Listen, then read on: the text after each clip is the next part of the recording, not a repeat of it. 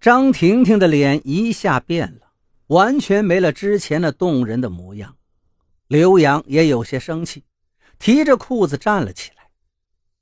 我哪知道你们这么贵？你们这不是坑人吗？哎呦，难道我服务的不好吗？我不值这个价？别这么小气嘛，一千块都拿不出来。你下次再来，我给你打五折。张婷婷又媚笑起来，用脚勾了勾刘洋的腰。刘洋瞬间又动不了了，这就是个妖精啊！行吧，他咬了咬牙，从裤兜里掏出零零散散的钞票，递给张婷婷。张婷婷附赠给刘洋一记香吻，随后把他送出了门。刘洋脚步虚浮。满身既疲惫又满足地回到工地，而老孙也看出他有些不对劲了。刘洋，你小子不会出去偷吃了吧？他眯着眼看着刘洋，说什么呢？孙哥，啥偷吃啊？我我去睡觉了。刘洋心虚的紧了紧裤腰带，嗓子都有些发干。这有啥不好意思的？要是活好，记得给老哥介绍介绍啊！老孙毫不在意的摆了摆手。刘洋想起张婷婷那个模样，不禁舔了舔嘴唇。一个人堕入深渊太简单了，只要让他看一次快乐的全貌。刘洋对张婷婷的身体上瘾了，那软弱无骨的躯体。放荡的魅惑模样，无不让刘洋深陷难以自拔。刘洋再一次去找了张婷婷，张婷婷一点都不意外的看到了他。大还是小？大。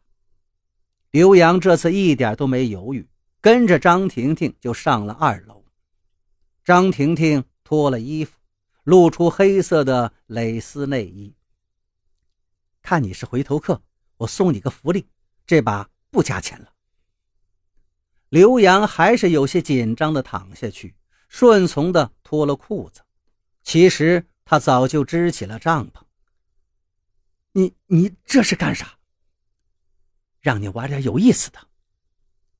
刘洋完全被打开了新世界的大门，从压抑中得到解放，在欲望中不断升腾。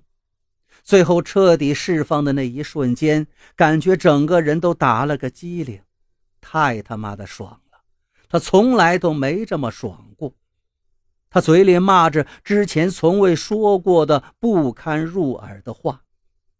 两个人的欲望被彻底激发了，就连张婷婷也沉浸在这让人无法控制的快感中。当一切都结束时，刘洋还抱着张婷婷。两个人都在喘着粗气。你还真挺厉害的，我从来都没这么爽过。张婷婷由衷的夸赞着他。我还能再来。刘洋直起身子，准备继续冲刺。不行了，不行了，我一会儿还得接客呢。张婷婷搂着刘洋的脖子。不行，今天我把你包了。刘洋已经双眼通红，翻过张婷婷的身体。没想到这个小伙子看起来还挺有钱的。等到两个人彻底都没了力气时，张婷婷突然开口了：“你结婚了吗？”刘洋摸着张婷婷屁股的手一下子顿住了，鬼使神差的说道：“呃，没，我还没结婚。你活又好，对人还温柔。”我从来都没碰到过这种客人，要不是我这个身份呀，我都想嫁给你了。张婷婷说着，亲了亲刘洋的心口，一点点往下移动着。刘洋浑身都在颤抖，他感觉自己对张婷婷应该是有种非常特殊的感觉吧，毕竟张婷婷说要嫁给自己。这极大的满足了一个年轻男人的虚荣心，即使这个女人是个鸡。刘洋本打算把张婷婷介绍给老孙，毕竟这是他自己挖到的宝。不过，在张婷婷说完那句话之后，他就不想了。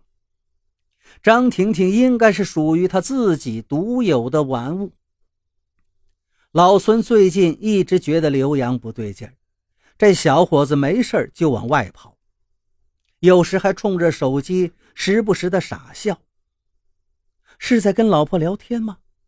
可是刘洋明明说，在村子里的媳妇儿都不大会用手机呀，他怎么聊呢？